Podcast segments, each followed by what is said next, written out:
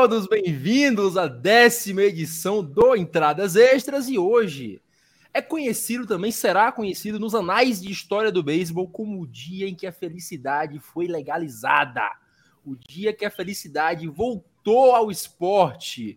Hoje temos gravação do Entradas Extras e Fernando Tati Júnior volta a jogar o esporte beisebol como ele mesmo disse, Fernandão, que bonito dia! Coisa maravilhosa, tô ouvindo música dominicana desde cedo que eu tô empolgado. É o Ninho voltando depois de dois anos.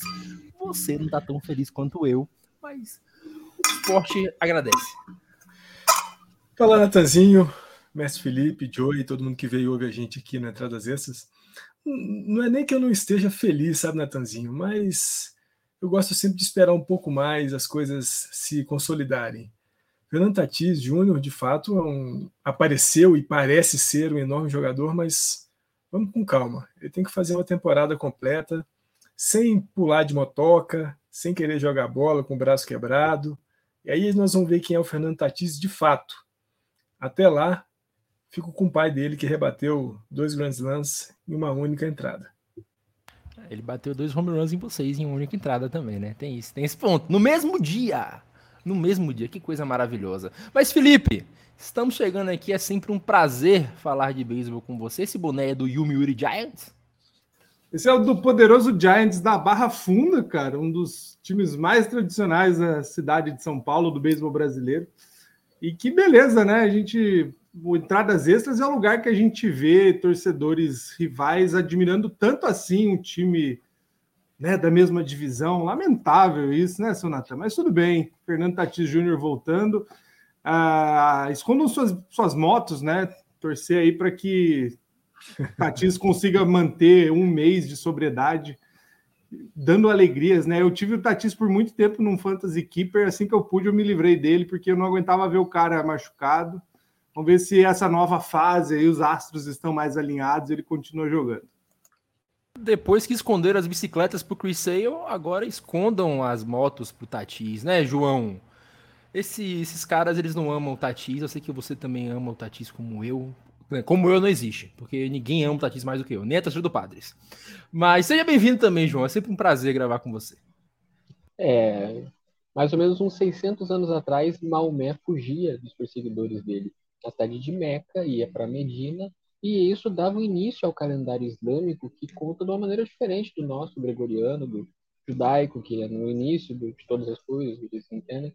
A gente pode dizer que hoje é o dia zero do beisebol, porque Fernando Tatis El Niño Júnior está livre das amarras de Roberto Manfredo e agora está brilhando novamente na sua enorme motocicleta espaço sideral para fazer a alegria do beisebol voltar, esse beisebol caroto, esse beisebol que busca diversão, para fazer o vestiário do Padres ficar alucinante e Manny Machado pedir troca.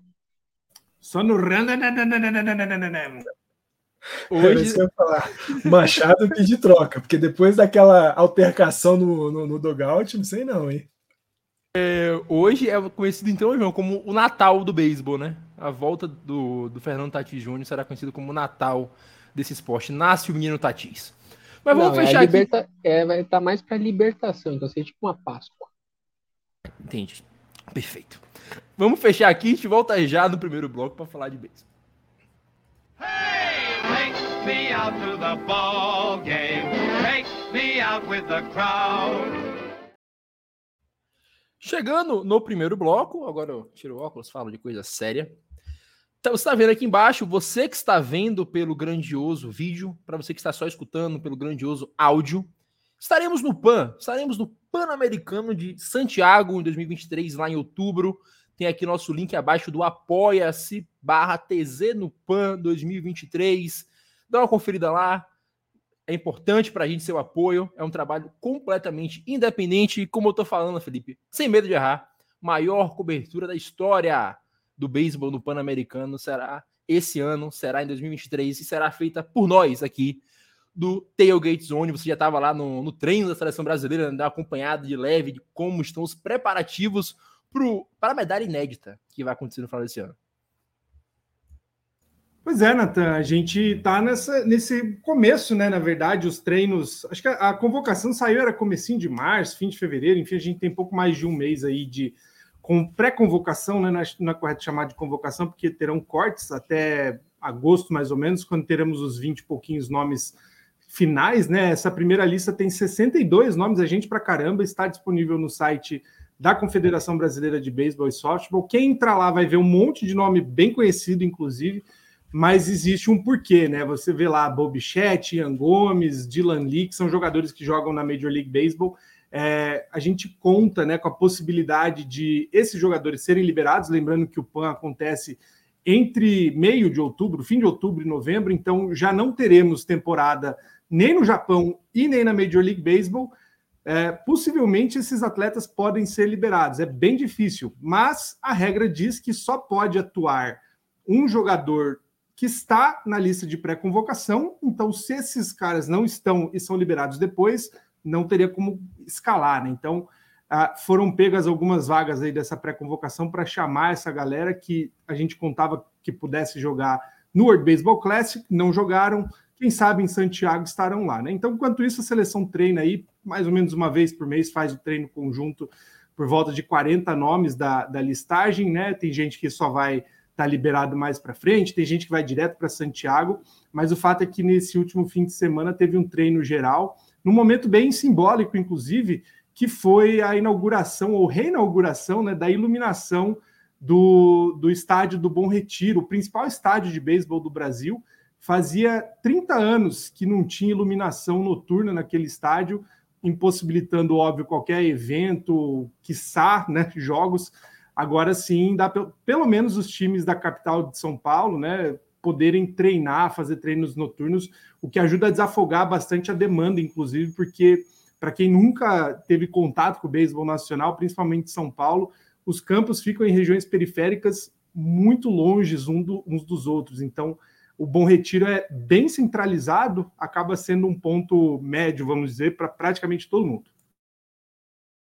É isso aí, Fernandão. A gente tem que lembrar mais uma vez aí quem está escutando, estaremos lá no, em Santiago. Você com certeza estará com a gente lá nessa festa maravilhosa, escutando um, um Vitor Rara, uma coisa maravilhosa. Vamos fazer lá tomar um vinho lindo, será esse pan. Mas precisamos do apoio da galera de casa aí, né, para esse sonho se tornar realidade.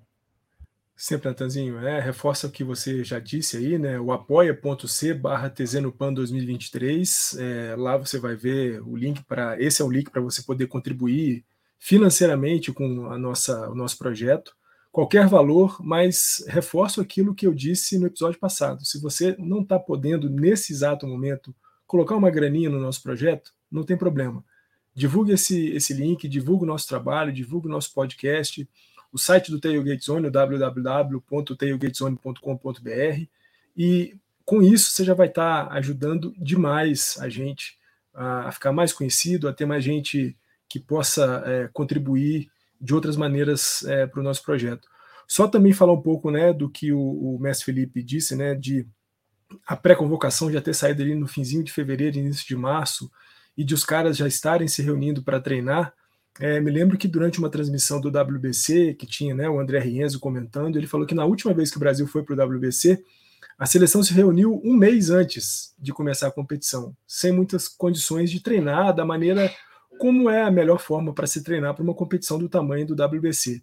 É muito legal saber que já faltando 10 meses, né, a convocação saiu ali final de fevereiro, início de, de março faltando 10 meses para a competição, é, 8 meses para a competição, a gente já tem os caras se mobilizando para fazer o melhor em Santiago e, fundamentalmente, né, Antônio, acontecer aquilo que você tem dito aí nos últimos episódios. A medalha inédita virá. É isso aí, João. Vamos falar um pouco de beisebol agora, né? Falar um pouco de beisebol japonês. Começar a falar um pouco aqui do Frank Schwindel, está lá no Oryx Buffaloes, do Japão, e começou bem, né? São poucos at-bats, mas ele está rebatendo ali quase no, nos 400, ponto 375. Números bons para quem chega na liga, está se acostumando agora com os arremessos. A gente viu que os, os rebatedores que jogam na MLB sofreram com os arremessadores do Japão no, WBC, mas ele chega bem, a gente vê alguns outras estrelas, ex-jogadores, sei não, ex-jogadores da MLB seria muito forte para ele. Eu usei jogadores da MLB que chegam jogando bem no Japão e vão fazendo um bom começo de atuação. A amostragem é muito pequena ainda para a gente falar algo, mas tá jogando bem. É, o beisebol japonês é, que é diferente do da MLB. É, beisebol em países diferentes e países diferentes praticam diferentes tipos de beisebol. É, ele não teve muito sucesso na MLB já há algum tempo e parece que ele está se dando bem com o, o beisebol japonês, né? Teve uma rápida adaptação, os números já estão bem. Claro, é o beisebol de abril japonês, mas começou bem. É, coisas que não tinha visto antes, arremessos um pouco mais de giro e ele conseguir se adaptar. Uma coisa que a gente torce, né? Uh, embora o jogador não, não tenha desempenhado tanto nas ligas principais, colocar assim, a gente sempre quer que todos joguem bem. E ele vem fazendo isso num ambiente um pouco mais, é, entre aspas, alternativo. É, é bom a gente ver outros jogadores que é, saem um pouco pelas portas dos fundos da, dos Estados Unidos e conseguem desempenhar lá. A gente tem o exemplo do Aquele que era, que era do Dodgers, o que foi capa do The Show 15. E a Ciel Puig. A Ciel Puig, Cincinnati Reds Legend. Que no, no, Japão ele também eh, teve boas temporadas, que conseguiu desempenhar é, numa liga um pouco diferente. E a gente sempre vê outros jogadores que na MLB não chegaram a ser estrelas e conseguem é, o seu lugar ao sol na Terra do Sol Nascente. Coisa bela. Eu, Fernandão, falando da Terra do Sol Nascente ainda, a gente pode lembrar do herói do WBC, Murakami, né? Fez aquele jogo histórico contra. aquela rebatida histórica contra o México na semifinal para conseguir botar o, o Japão para enfrentar os Estados Unidos na final. Jogou bem também, conseguiu um. Foi um home run? Foi, uma, foi um home run na final também, né? O Murakami, se eu não me engano.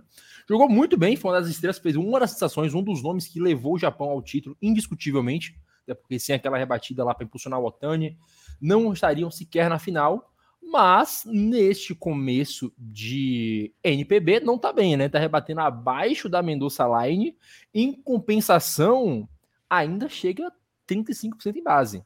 Um jogador que mesmo é o que a gente falava do Soto, né, em off na última semana, um jogador que mesmo sem rebater, o talento ainda tá ali, o cara consegue chegar em base invariavelmente sem precisar da rebatida, mas tá devendo de fato no bastão. Ele tem mais walks, inclusive, do que rebatidas essa temporada. Ele tem 12 walks e 10 rebatidas. É, Murakami, que é um desses caras que é, já se colocou muito aberto a jogar na, na, MLB, né? E ele já deixou isso muito claro. É um rebatedor de força, né? Temporada passada, vale muito lembrar, na NPB ele teve 56 home runs, é uma marca impressionante para qualquer liga do mundo, né? Você conseguir rebater quase 60 home runs é algo impressionante.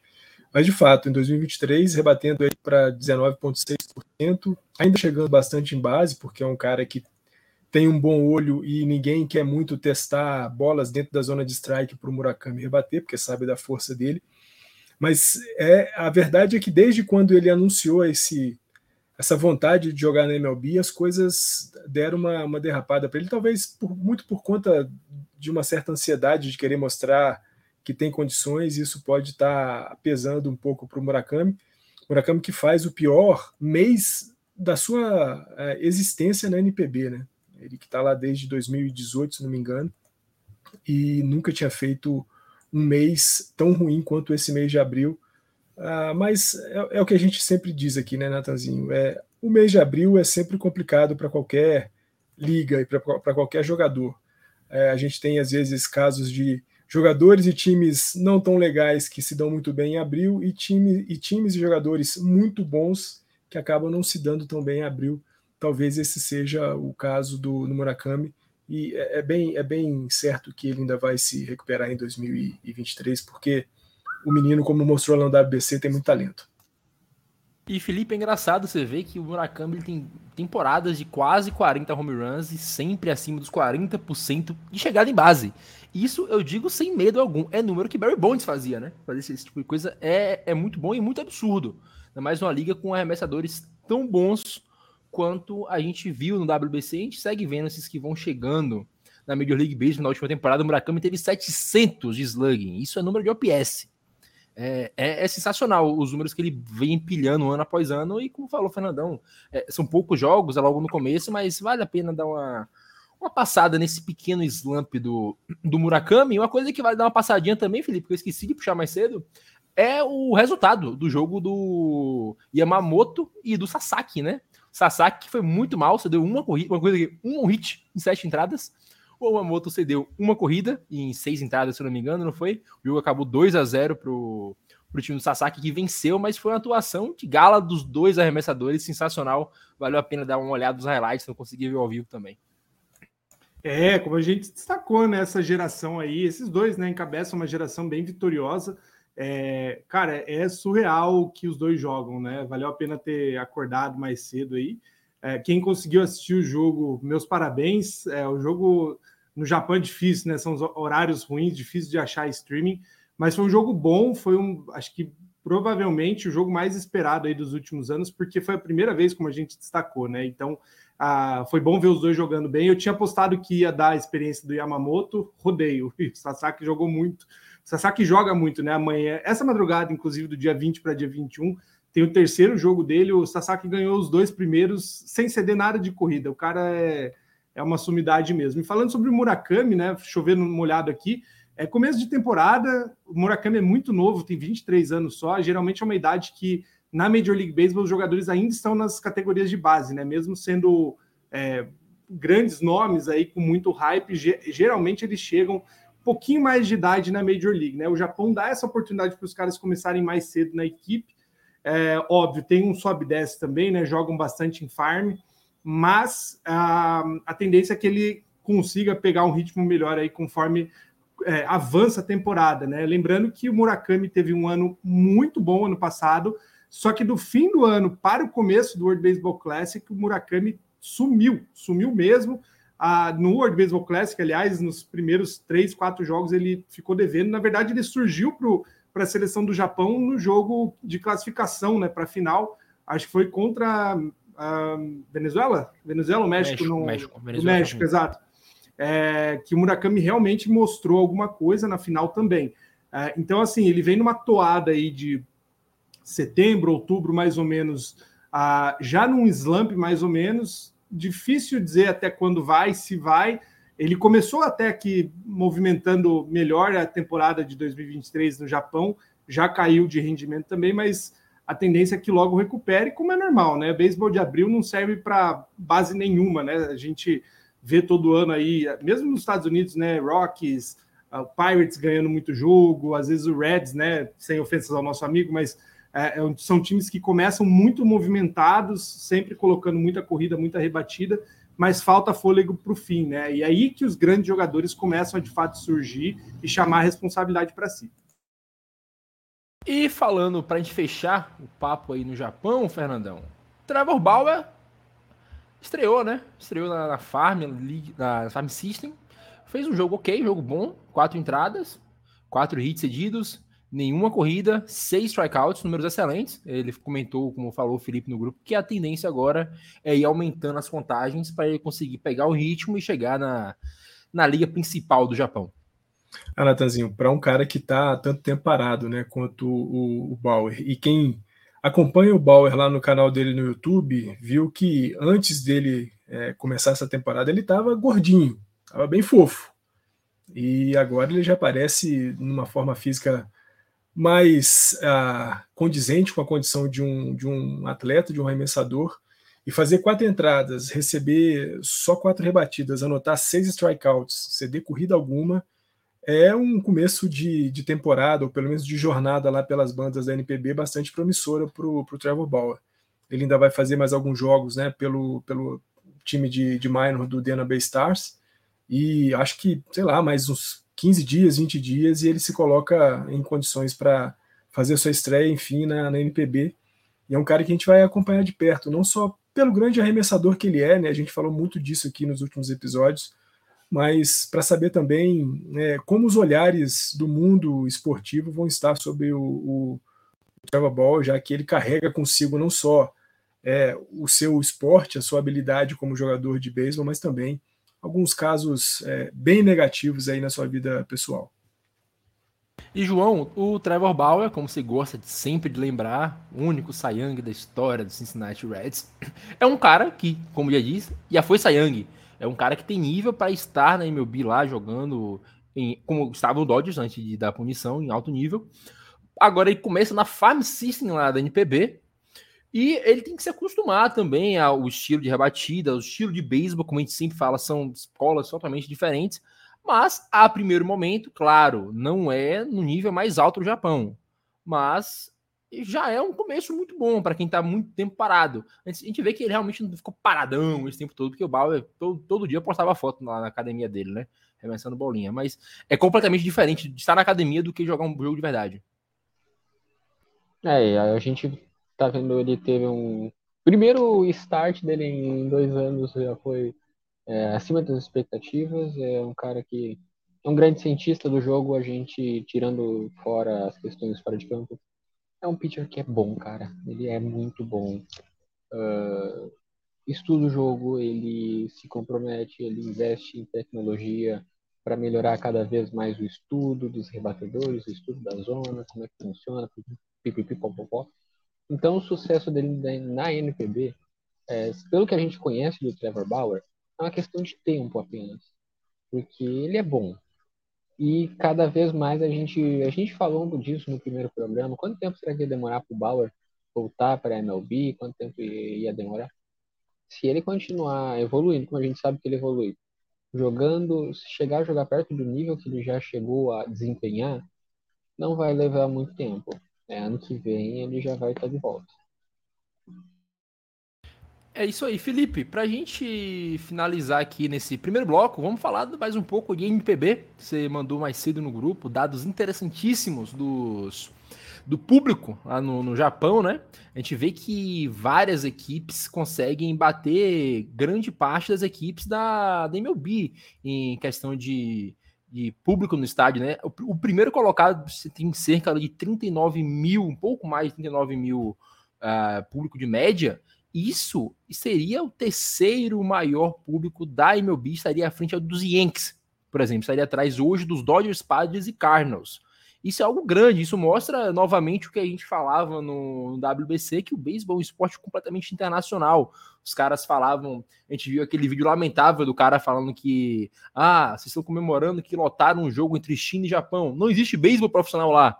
Porra, tem gente lá botando mais público do que os Yankees, cara, que é um time competitivo, é o maior time de beisebol, talvez o maior time dos esportes americanos, uma das maiores marcas do planeta, e tá botando menos audiência, menos público no estádio do que times da NPB. Vários fatores, né, Natan? Mas, óbvio, a, puxado aí pela importância que o beisebol tem no Japão, a, incomparável, na verdade, com qualquer. Não é justa qualquer comparação com os Estados Unidos, porque quando você tem quatro grandes esportes no, no seu país, se você não gosta de um deles, tanto faz, você sempre tem outras três temporadas para acompanhar, né? Bem comum, inclusive, que, né, o pessoal até aqui no Brasil que acompanha geralmente escolhe dois, às vezes três esportes. No Japão, embora tenha aí uma liga profissional de futebol relevante em nível nacional e continental, a sumo ainda é muito forte. O beisebol é o esporte nacional do Japão já faz muito tempo, né? Então, a, o que a gente viu no World Baseball Classic não é uma mostragem apenas de Copa do Mundo. É, o fato curioso é lá você pega torcedores que são de times rivais, eles estão juntos tocando música no estádio, viajam o país inteiro para poder acompanhar os jogos, então levam muito a sério. Essa listagem aí que saiu, né, hoje, uma média dos 12 times, né, a Liga Japonesa só tem 12 times, tem alguns destaques que são legais de, de, de a gente apontar, óbvio, é, quatro dos 12, você tem aí um quarto praticamente da liga colocando mais de 30 mil pessoas por jogo, né, em média. Tudo bem que foram só 12 jogos até agora, mas ainda assim é uma boa média que é, poucos times nos Estados Unidos conseguem. É, mas também tem o fato de por que, que tem isso daí, né? O ingresso no Japão é muito mais acessível, então é uma lição, na verdade, para a Major League Baseball. Eu fiz um levantamento aí, tem times, por exemplo, o Hanshin Tigers, que hoje lidera a lista de maior audiência no estádio os ingressos começam a partir do equivalente a 60 reais para assistir um jogo profissional de beisebol.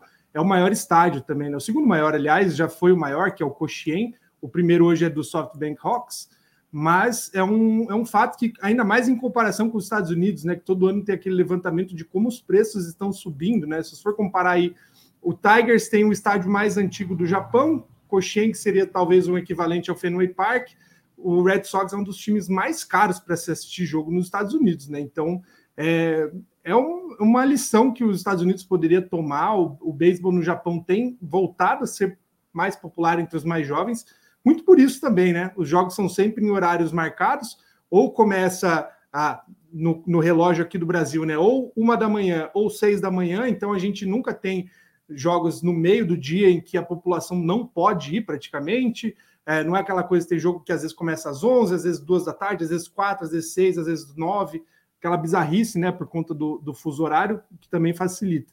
Mas o ingresso acessível é provavelmente o, maior, maior atestado de como as pessoas, você tornando o esporte mais acessível, as pessoas vão consumir esse esporte. Um último número não tem a ver com a tendência nos estádios, mas só o hype que o Japão é, tem, né, gera em torno do beisebol, a live do jogo do, da Farm System, né, que o Bauer jogou, teve um aumento de 15 vezes o número normal que tinha, né? A transmissão desse jogo de categorias de base que o Bauer jogou bateu 15 vezes um número normal. E Fernandão, é, é, isso sai na mesma semana que nós temos vistos, claro, por razões climáticas, jogos da MLB com público quase inexistente. O Colorado Rockies teve pela primeira vez em muitos anos um público abaixo de 12 mil, se eu não me engano. O Athletics nem se fala. Tivemos várias equipes registrando públicos minúsculos nessas últimas semanas por conta do frio também, né? Mas aconteceu e aconteceu de acontecer tudo ao mesmo tempo ali, né?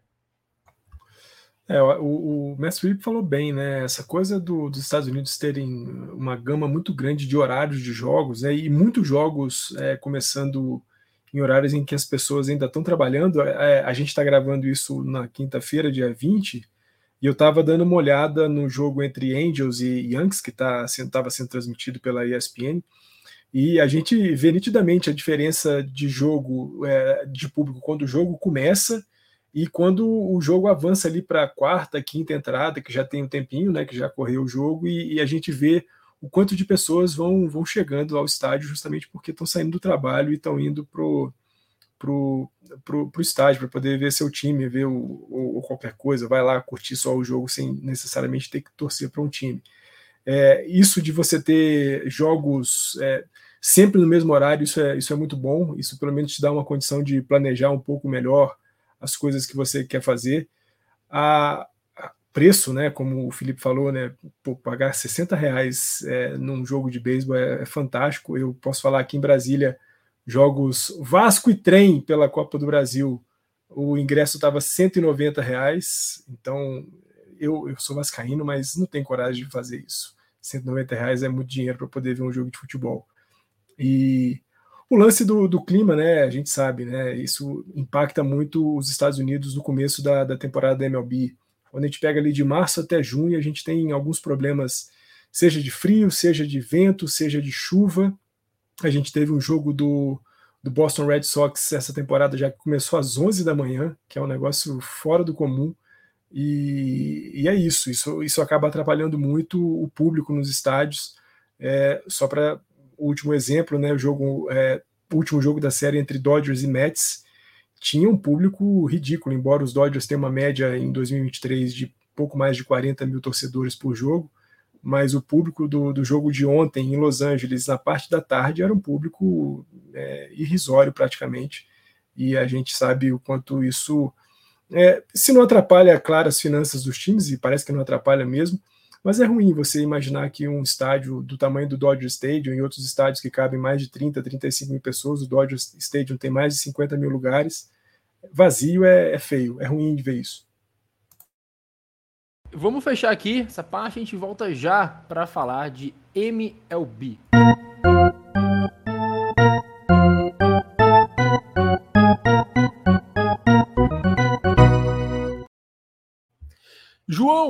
Aconteceu essa semana na MLB coisas fabulosas, né? Pro Fernandão mais do que para nós, mas pro beisebol em si. Clayton Kershaw chegou a 200 vitórias na carreira, entra em um seleto grupo E ele entra em um grupo mais seleto ainda ao chegar em 200 vitórias com menos de 100 derrotas. Para vocês terem noção, apenas seis outros, apenas seis com ele, seis, cinco outros jogadores estão nesse clube. Eles são o Pete Alexander, Left Groove, Whitney Ford, Juan Marical, gênio, e Pedro Martinez, que foi o último a entrar antes do Clayton Kershaw. Pedro Martinez chegou em 2006, ou seja, tem bastante tempo que alguém não entra nesse clube. A gente pode até se questionar quem será o próximo, porque é complicado, cara, fazer 200 vitórias com menos de derrotas. A gente comenta sempre que recorde não é uma estatística ideal, ela avalia mais o time em si do que o pitcher. Mas é um, é um, um, um, grande marco, querendo ou não. É sensacional. A gente vê isso acontecendo, 200 vitórias. Porra, quando a gente vai ver outro cara acontecendo isso? Porque o, o Green que já tem, o Verlander já tem, o Chester já tem. Quem vai ser o próximo? Talvez o Garrett Cole, a gente pode discutir isso depois. Mas ainda assim é um número fabuloso do Curtin Kershaw, que mesmo torcendo para o rival dele, né, o Giants, não tem como não admirar. E eu que não tenho motivo nenhum para não gostar do Kershaw, gosto muito dele. Porque é aquela bola de curva é hipnótica, cara. É uma coisa sensacional. Mas é, eu não vou me estender tanto, é porque a gente tem um dodgeriano aqui, então eu vou falar um pouco sobre por que 200 vitórias é uma grande coisa. Vamos lá que eu vou explicar. Ó, momento historinha. O, nos primórdios do beisebol, lá quando é, o esporte era praticado à base de uísque e cigarros, 1800 e lá vai não sei o quê, uh, arremessadores arremessavam um jogo todo. Era comum os arremessadores arremessarem as nove entradas tranquilamente. Aí, como não se tinha estatísticas como a gente tem hoje, simplesmente dizia, ah, com esse cara aqui a gente ganhou. E marcava ali. Ah, com esse cara aqui a gente perdeu. E marcava ali. Anotava quantas corridas ele tomou, rebatidas, e se ele ganhou, perdeu. Era assim que era feita, medido a eficiência de um arremessador. Ele arremessava o jogo todo. Daí fazia sentido ter essa estatística. O beisebol foi mudando. Hoje, um arremessador dificilmente vai arremessar mais de sete entradas. Mudou constantemente por causa que também existe mais o estudo do rebatedor. Se ele é canhoto, tu vai botar um outro arremessador que vai vir do bullpen, que é canhoto.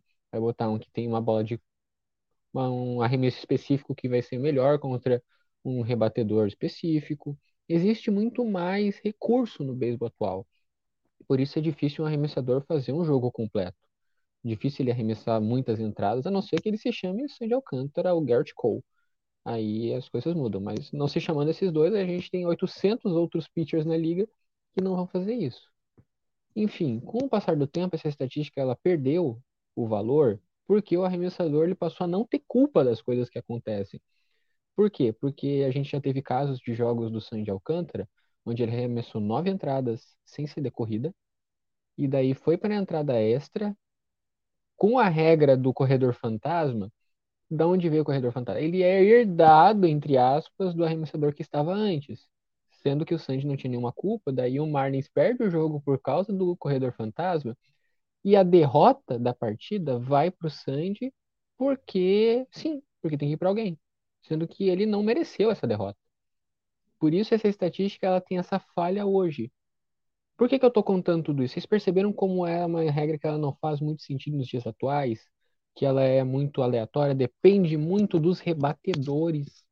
Ela, porque ela vai contar também com a, o suporte de corridas. Eu estou contando tudo isso para mostrar que, apesar dessa regra não ter tanta aplicação hoje, mesmo assim o Clayton Kershaw é um top 10 da história. Não tem, a gente tem além dele outros oito com mais de 200 e outros cinco com mais de 200 vitórias e menos de 100 derrotas. Isso mostra como o Clayton Kershaw é um jogador incrível. Se a gente for fazer uma lista de top canhotos arremessadores da história, primeiro lugar vai estar um cara que o codinome dele era o braço esquerdo de Deus, Sandy Koufax. Em segundo vai estar o Clayton Kershaw. Então isso mostra a grandiosidade da gente ver um jogador do, do calibre do Clayton Kershaw. Eu já falei isso no rebatido e eu não tenho medo de falar aqui de novo. É, se a gente for fazer uma lista de top jogadores do século XXI, Clayton Kershaw vai, estar no, vai é, fazer uma lista de top 5 jogadores do século XXI. Clayton Kershaw vai estar ali, junto com o Bonds, junto com o Mike Trout. Clayton Kershaw vai estar ali, porque ele é muito bom. E eu vou deixar para o Fernandão terminar de fazer as exaltações. Ah, agora o Fernandão vai dar o show para falar de Clayton Kershaw. Clayton Kershaw, né, Fernandão, que a gente gosta de brincar, eu principalmente, que sou rival, que é um cara que ficou marcado pejorativamente pelas atuações em outubro e muita gente deixa de enxergar o jogador que ele é por conta disso. Uma galera que começou a assistir perto comigo ali, já pegando o Kershaw mais velho, o Kershaw sofrendo com lesão, tem a ideia que talvez ele não tenha sido isso tudo por conta das atuações em outubro, lesão tal. E o cara, ele é sensacional. Ele é só o terceiro pitcher da história dos Dodgers a chegar a 200 vitórias. Ele é maravilhoso, como falou o João. A bola de curva dele esse dia eu parei e tava vendo 12 minutos de bola de curva do Clayton Kershaw. E eu tô pro Giants. Ah, vocês tá, estão falando da bola de curva do, do Clayton Kershaw, né? E justamente no jogo em que ele chega nessa marca de 200 vitórias, foi uma vitória shootout sobre o New York Mets, o segundo jogo da série, última série que, o, que os Dodgers jogaram é, essa bola de curva estava afiadíssima, né? Ele fez é, seis arremessos de bola de curva na primeira entrada e a gente sabe, né? A saúde das costas do, do Clayton Kershaw não é assim tão boa e a bola de curva exige muito, né? O efeito para se colocar uma bola de curva exige muito das costas. Então, quando o Clayton Kershaw consegue executar esse arremesso com a perfeição que ele estava fazendo é, no jogo em que ele chegou à sua duzentésima vitória, isso quer dizer que o cara é que ele está muito bem fisicamente. Ah, Natanzinho, eu, eu, falar do Clayton Kershaw é, é, é, difícil sem, sem querer parecer, sem deixar transparecer uma certa admiração é, pelo fato dele ser um jogador dos Dodgers, né? Isso é, isso é evidente, é o cara que eu é, acompanho desde o primeiro jogo dele no Los Angeles Dodgers, é aquele cara que, como Kobe Bryant lá no Los Angeles Lakers, é, é o Clayton Kershaw na, no, nos Dodgers, é o cara que eu vi aparecer desde sempre. É, adoro o, o, o Clayton Kershaw não só pelo que ele faz de jogo, mas fundamentalmente pela figura que ele é. Na entrevista que ele deu depois desse jogo, que ele chega nessa marca, ele em momento nenhum chamou é, o brilhantismo exclusivamente para ele. Ele em todo momento disse da, do quão fundamental foram os caras que ele jogou com é, no, no, no, Los Angeles Dodgers para que ele pudesse ter esse sucesso. Muito pelo que o João falou, né? É, hoje não depende tanto mais do arremessador ganhar uma partida ou perder uma partida, mas muitas vezes depende do quão é, ofensivamente o seu time está conseguindo produzir naquela partida. E ele chamou atenção para isso, né? O quanto que ele foi ajudado também em, muitos momentos em que ele não teve tão bem e os caras é, o apoiaram para que ele pudesse chegar nessa marca. Como você disse, né, Natanzinho? Seis jogadores na história do beisebol têm essa marca de 200 vitórias com menos de 100 derrotas e apenas 13 têm essa marca usando uma única camisa. Esse é o caso do, do Clayton Kershaw, ele integra agora né, como 13 terceiro dessa lista, a chegar a 200 vitórias usando exclusivamente uma única camisa, a camisa do Los Angeles Dodgers. Ele que tem uma companhia aí nessa lista, né, o Don Drysdale, também outro arremessador histórico dos Dodgers da década de 50 e 60, também tem essa marca de mais de 200 vitórias com uma camisa só, a camisa também do Los Angeles Dodgers. E é, como você disse, é muito legal a gente poder ver a história acontecendo diante dos nossos olhos. É, é muito legal a gente poder debater sobre isso, conversar sobre isso, porque o beisebol é essencialmente um esporte de história, um esporte de, de momentos que cativam, que, que comovem, e mais uma vez é, ter visto Clayton Kershaw chegando a mais uma marca, né? Ele que é o maior, tem o maior número de strikeouts pelo Los Angeles Dodgers, agora é um cara que chega a 200 vitórias com a camisa do Los Angeles Dodgers.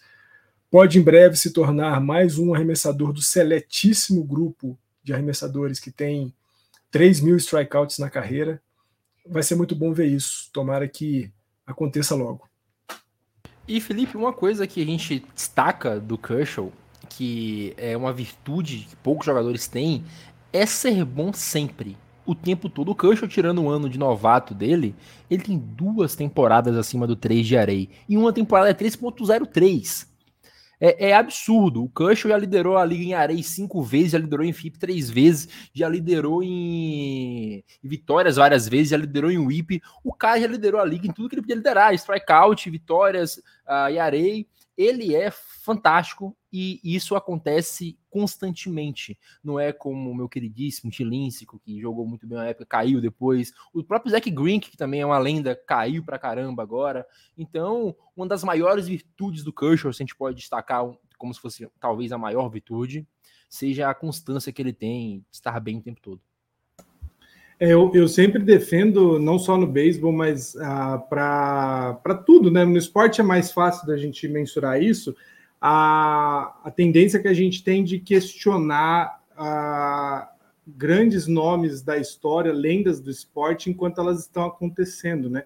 A gente esbarra todo dia em, em gente que coloca tenta colocar o Otani sob alguma perspectiva. E, cara, o Kershaw é esse cara que as futuras gerações vão olhar para trás e falar: caramba, esse cara, que, que, prazer deve ter sido ver esse cara jogar. E é basicamente isso, né? O, o, o tempo que eu me entendo vendo beisebol, o Kershaw jogou em alto nível e é, é muito legal ver é, é o tanto de conquista, né? Eu sei que o playoffs fazem muita diferença para qualquer análise é, do beisebol, mas você pega aí os dos quatro né, líderes, vamos dizer, de ativos da, de, de vitórias, você tem o Verlander, o Scherzer, o Grank e o, e o Kershaw. O Verlander, assim como o Kershaw, com grandes dificuldades para ganhar jogos de playoffs e é o, é o que mais ganhou jogo é, entre os ativos, né? Então, é, a gente pode não fazer essa análise tão preciosista e olhar de fato para os números do Kershaw como eles, como eles precisam ser lidos, né? Porque não adianta, o Kershaw é, como o João falou, como o Fernando falou, um dos maiores é, desses, desses últimos, dessas últimas décadas, né? É, um dos, dos principais aí que, que nós temos. É, e uma, uma outra informação, é, mais uma curiosidade, né? O, o Chris Bassett, que, enfim, é, também atleta da Major League Baseball, é, comentando, né? Ele, ele fez um, uma postagem no Twitter dizendo que considera o DeGrom o melhor arremessador da história, né? O maior que ele já viu. É, e com esse fato é, em consideração, ele olha para os números do Kershaw e começa a questionar tudo. Então, é, é realmente um, um impacto, né, Fernando? Porque o, o que a, a, o, a, eu, tive pouco tempo acompanhando um grande nome do, do Red Sox, né? O Pedro Martinez já estava saindo do time, já também no fim de carreira. É, e o Red Sox depois demorou para começar de fato formar arremessadores, até hoje não forma, né? Não, ninguém saiu aí dessa listagem. É, embora nessa lista de 200 vitórias tenha aí o Wakefield, tem o John Lester, mas são jogadores que demorou para conseguir chegar lá e foi num, num apagar de luzes, né? É, ver um, um cara desse ser formado em casa e jogar a vida inteira no, no time só compilando recordes e recordes, realmente é, um, é um, uma cereja de bolo para qualquer torcedor, né? Pô, sem dúvida, Felipe, é, é, o que eu falei, né? Ter acompanhado o Clayton Kershaw é, nas minors, depois a subida dele para a MLB já em 2008 e, e ver o quanto que o cara só se manteve em altíssimo nível até aqui. Nós estamos falando de um cara com todos esses números que nós é, mostramos até aqui, que tem um percentual de vitória de quase 70% na carreira, 2.833 strikeouts. É, hoje, junto com outros, é, ele supera o Pedro Martinez hoje em relação a percentual de vitórias, né, é, derrotas e vitórias na, na carreira. É, o cara que se manteve. Ó, a luz acabou lá no Natanzinho. Um cara que se manteve é, sempre muito, muito calibrado, sempre muito afiado e a rate de carreira de 2.48, é, sem dúvida alguma, poder acompanhar esses caras, né? Esses caras que são, eu, eu costumo dizer, né? Que é muito, é muito chato a gente falar de ah, o maior de todos os tempos, o melhor de todos os tempos. Isso é, é muito, muito complicado. Mas eu acho que, assim como o Shohei Otani é um jogador paradigmático, né, um cara que traz uma nova perspectiva de como se olhar o beisebol, o Clayton Kershaw também é um arremessador que traz uma outra perspectiva de, de se olhar o beisebol, de se admirar os números do beisebol. Então, é de fato muito, muito bom poder ver esses caras jogando e para quem é torcedor dos Dodgers como eu sou, é melhor ainda. É isso aí. Antes de a gente passar para a próxima pauta, né, queria falar que eu fui tentaram me derrubar, a Coelba tentou me derrubar aqui, cortando minha energia, mas voltei. Uh, só uma notícia que acabei de ver aqui, nem estava na nossa pauta, mas vale a pena entrar, tem que ser coisas boas, a gente tem que falar, né, Felipe? Lia Hendricks está oficialmente livre do câncer, o reliever do, do Chicago White Sox, um dos melhores relievers da liga, quando voltar e quando estava jogando antes, sem dúvida alguma. É, pois é, a, a, a, liga acompanha sempre com muita apreensão né, jogadores que se afastam aí temporariamente para tratar câncer, né? Enfim, para tratar qualquer doença, mas no caso do acho que Trey Mancini, né? Esses anos aí ganhou prêmio até de comeback player, que na verdade é uma mera, enfim, uma mera formalidade. Só o fato do atleta poder voltar a competir é, no mais alto nível, né? É realmente muito legal. É, já, era, já era um pouco esperado, né? Fazia um, umas 15, uns 15 dias aí, umas três semanas que o Hendrix falou que em breve já estaria voltando, mas agora ter essa confirmação aí da, de diagnóstico é realmente um, um literalmente, às vezes, né, uma sobrevida que muito bom, muito bom poder ver é, é, como, como as coisas vão, vão sendo construídas, né? E os jogadores poderem voltar e dar esse testemunho. Fernandão, é, é, sempre ótimo ver um cara como foi o Trey Mancini, que foi e voltou a jogar agora. A gente vê, cara, qualquer pessoa, no caso, né, que, que passe por uma situação dessa, eu felizmente nunca tive alguém próximo que passou por algo assim, mas qualquer pessoa que entre nesse tipo de situação e volte é maravilhoso. Esperamos ver o, Liam Hendricks logo na liga, né? Vai ser, ser muito bom. É um dos grandes arremessadores, é um dos grandes closers aí, cara de reliever, bullpen. Fantástico, fantástico o Liam Hendricks. Ô, Natanzinho, em 2019 eu tive um câncer, né? Eu, eu, tive câncer na tireoide. Eu não tenho mais a tireoide porque eu tive que extrair a tireoide em 2019. Trato até hoje o danado, mas é, tô no time do Trey Mancini, tô no time do Liam Hendricks. É, esse negócio passou e passou de fato. Agora mesmo é seguir cuidando da saúde para que as coisas fiquem cada vez melhores e é, é, é, de fato uma doença que, quando você é tocado por ela, você sente ali um baque, tem uma certa apreensão.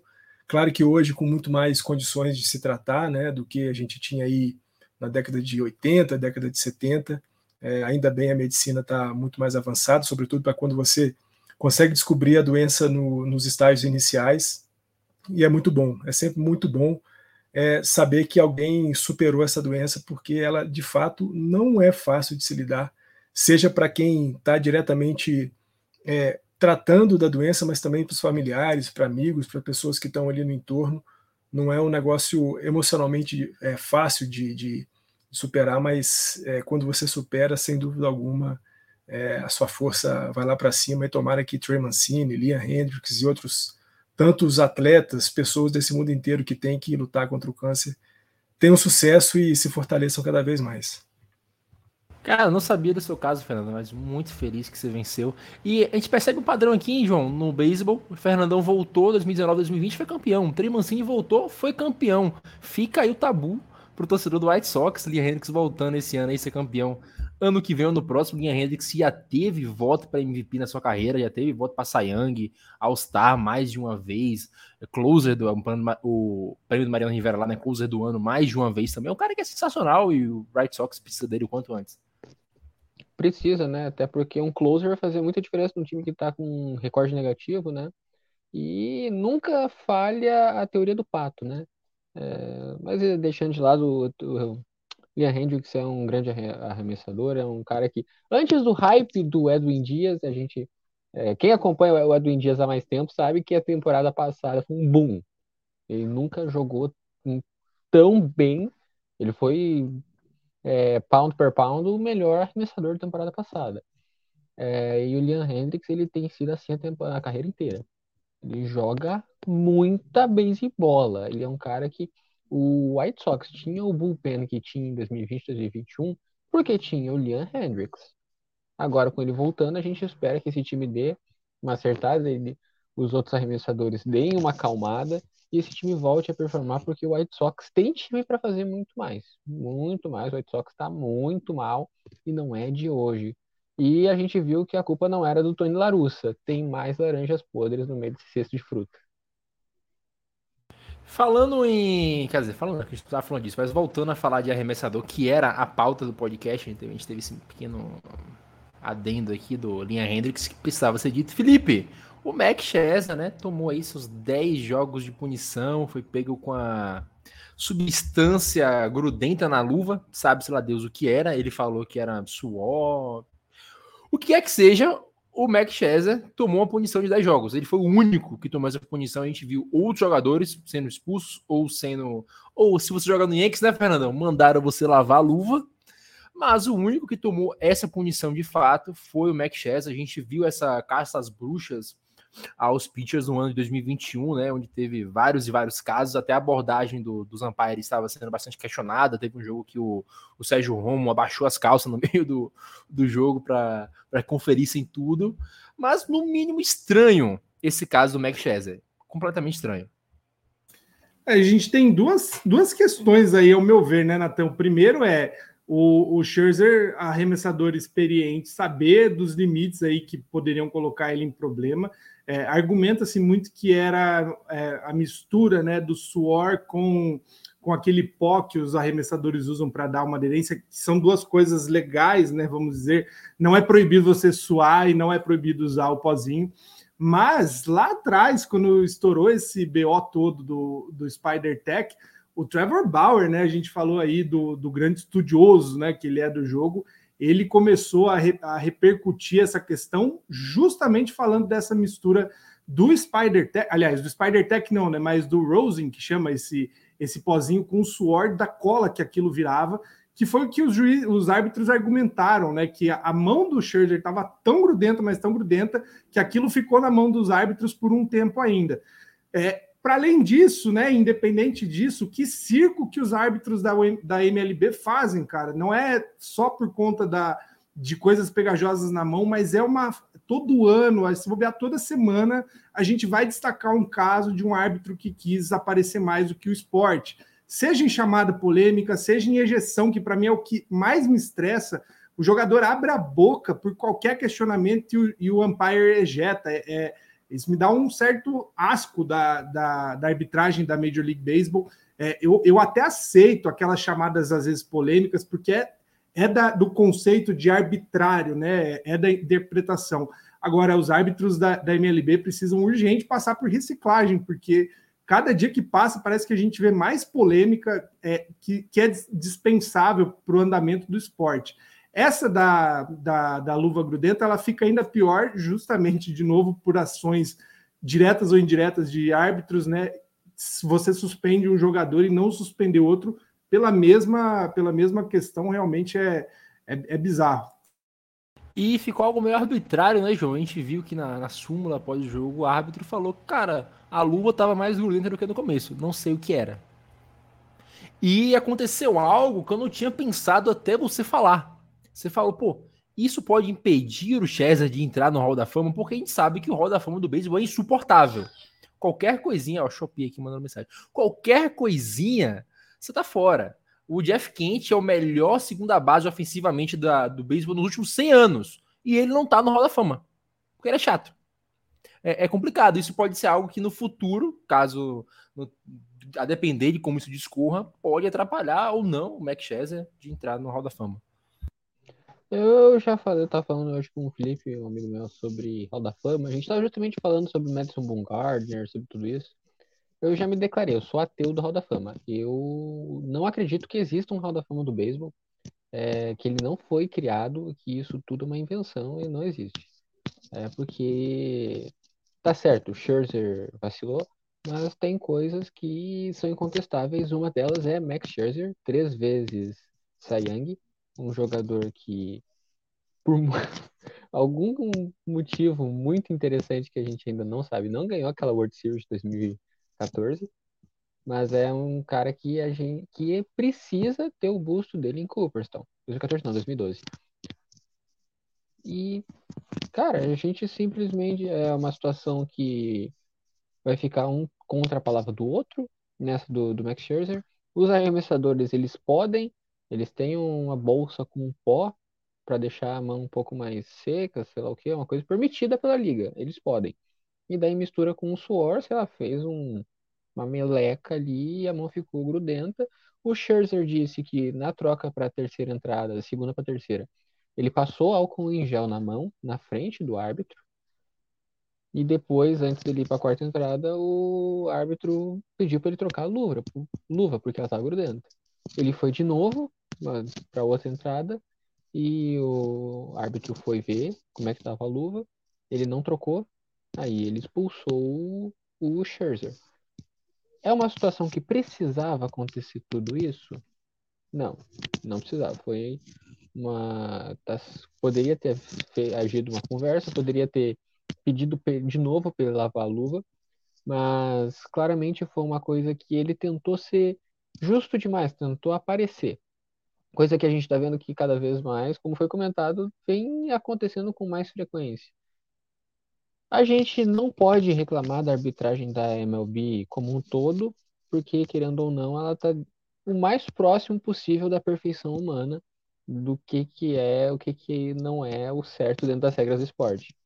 Mas é triste que a gente possa ver no futuro, ao decorrer do que vai acontecer nas próximas semanas, já foi dito que o Scherzer não vai recorrer da punição de 10 jogos dele, o que é uma pena imensa para o Mets ficar 10 jogos sem o Max Scherzer, reduz, ele vai ter 18 jogos nessa temporada. E é triste para o esporte, né? Por causa que isso vai desabalancear a corrida pela divisão le leste da Liga Nacional, consequentemente a briga por playoffs. E isso vai gerar uma reação em cadeia que a gente só vai entender plenamente o que, que isso pode ter gerado em novembro. E Fernandão, como disse Felipe, né? Como disse João, como eu falei também, é uma parada que aconteceu mais de uma vez, aconteceu com vários outros, e só o Chesa que certamente não, talvez, é o cara mais importante desses. Talvez seja a liga tentando mandar um recado que ninguém é.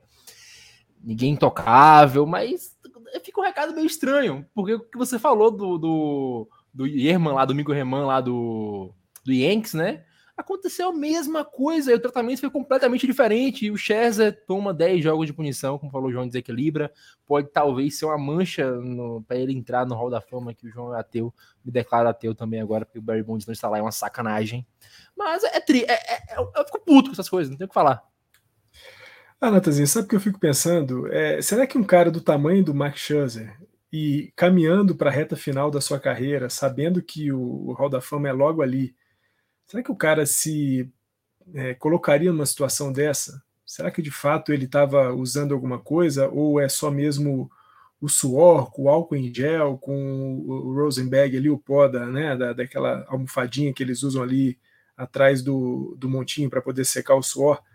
Eu, eu não sei, eu, eu acho que o, o Mark Scherzer definitivamente não precisaria disso, e ele não precisa disso, né? ele já mostrou aí ao longo da sua brilhante carreira que essas coisas, é, embora em algum momento ele possa ter usado isso quando era válido, era aceitável a utilização é, da, da, colinha na mão, mas depois disso acho muito difícil que a gente é, possa pensar que o Mark Scherzer tenha é, feito uso de qualquer substância ilegal para poder melhorar o seu, o seu arremesso.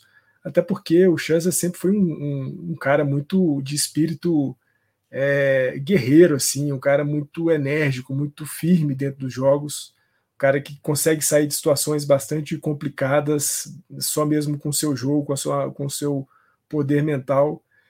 E disso tudo, né, não só apenas o fato de você tirar o Scherzer de pelo menos dois jogos, né, são dez jogos do time, são dois jogos é, dele, dois starts dele, e, e de possivelmente é, colocar o, o, em xeque, em dúvida, uma possível ida dele para o Hall da Fama, fica muito estranho, né? Esse tratamento completamente é, desigual.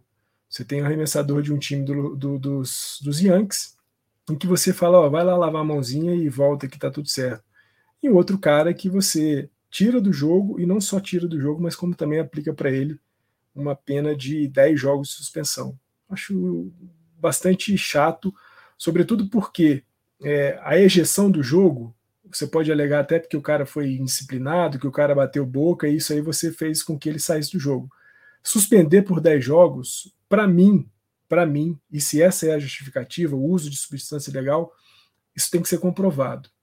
Precisaria que essa lua fosse é, inspecionada e que se comprovasse que ali havia a existência de uma substância ilegal.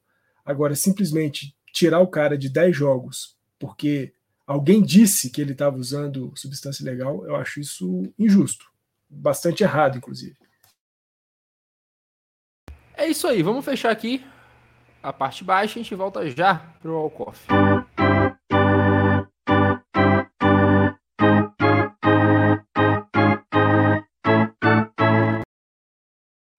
Agora o Alcoff é novamente sobre o Clayton Kershaw. Vou deixar o Fernandão por último, porque ele vai cubistar. Eu vou começar comigo mesmo, que eu vou. Sou Giants, né? A gente começa com anti e termina com pró, a favor.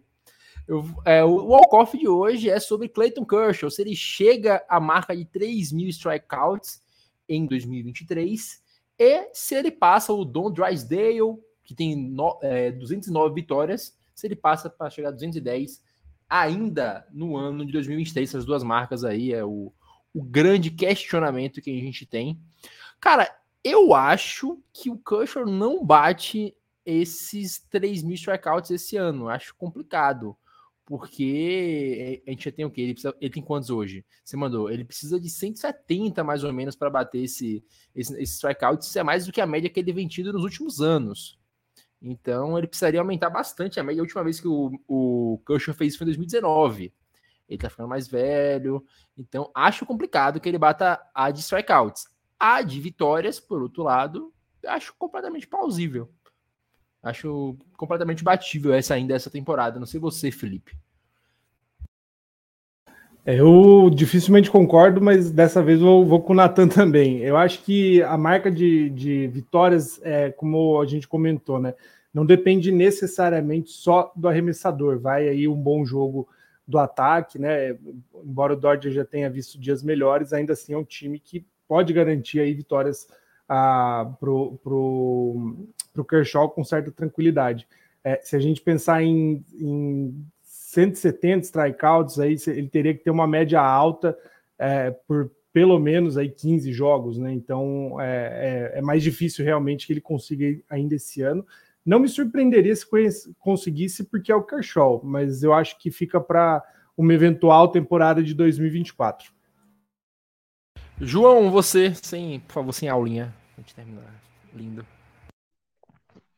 É, não, não bate os 3 mil strikeouts. Questão de vitória derrota, tanto faz, por causa que não, não existe muito como prever isso. É muito ao esmo. Então eu vou, para ser diferente, eu vou que não, não vai bater. Ele vai chegar a empatar, mas não vai passar. Fernandão, agora é sua hora de demonstrar fé nos 3 mil strikeouts do Clayton Kershaw. O Natanzinho, Clayton Kershaw não só vai fazer 3.002 strikeouts em 2023, como ele vai chegar a 216 vitórias com a camisa dos Dodgers, sem se aproximar sequer da sua centésima derrota na carreira. Isso é um homem de fé. Isso é um homem de fé. A gente tem que aprender com o Fernandão mais vezes. Não. Mas. Fala o que, John? É, tem a diferença muito clara entre uma fé cega, fanática, entre uma coisa baseada, né? Eu só queria deixar isso claro.